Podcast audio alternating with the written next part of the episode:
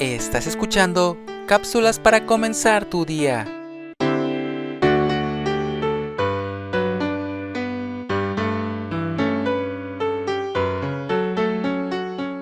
Estudios psiquiátricos revelan que el primer paso para regenerar delincuentes es que estos logren perdonar a quienes les hayan hecho daño.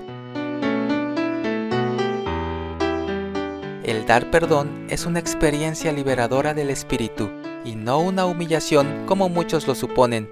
No es rebajarse, sino practicar el amor. Perdonar no significa que la otra persona esté justificada por lo que nos haya hecho.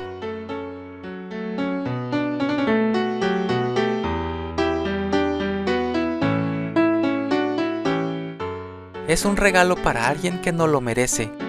Es una decisión. No es un sentimiento ni emocionalismo, porque si nuestros sentimientos tomaran el control, sería imposible perdonar una ofensa. El rencor es un veneno que invade al que lo tiene, mientras el otro ni siquiera sabe que le guardan rencor. Dios mismo dice que nunca más se acordará de nuestros pecados.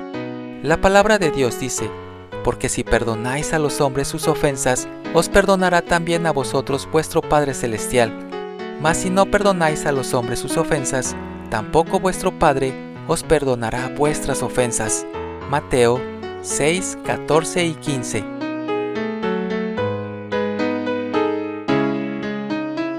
No hay que guardar los malos recuerdos de lo que nos hicieron.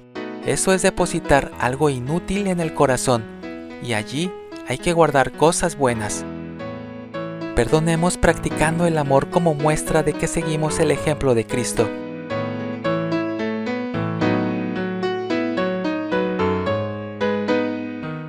Escrito por Jesús Quintanilla Osorio.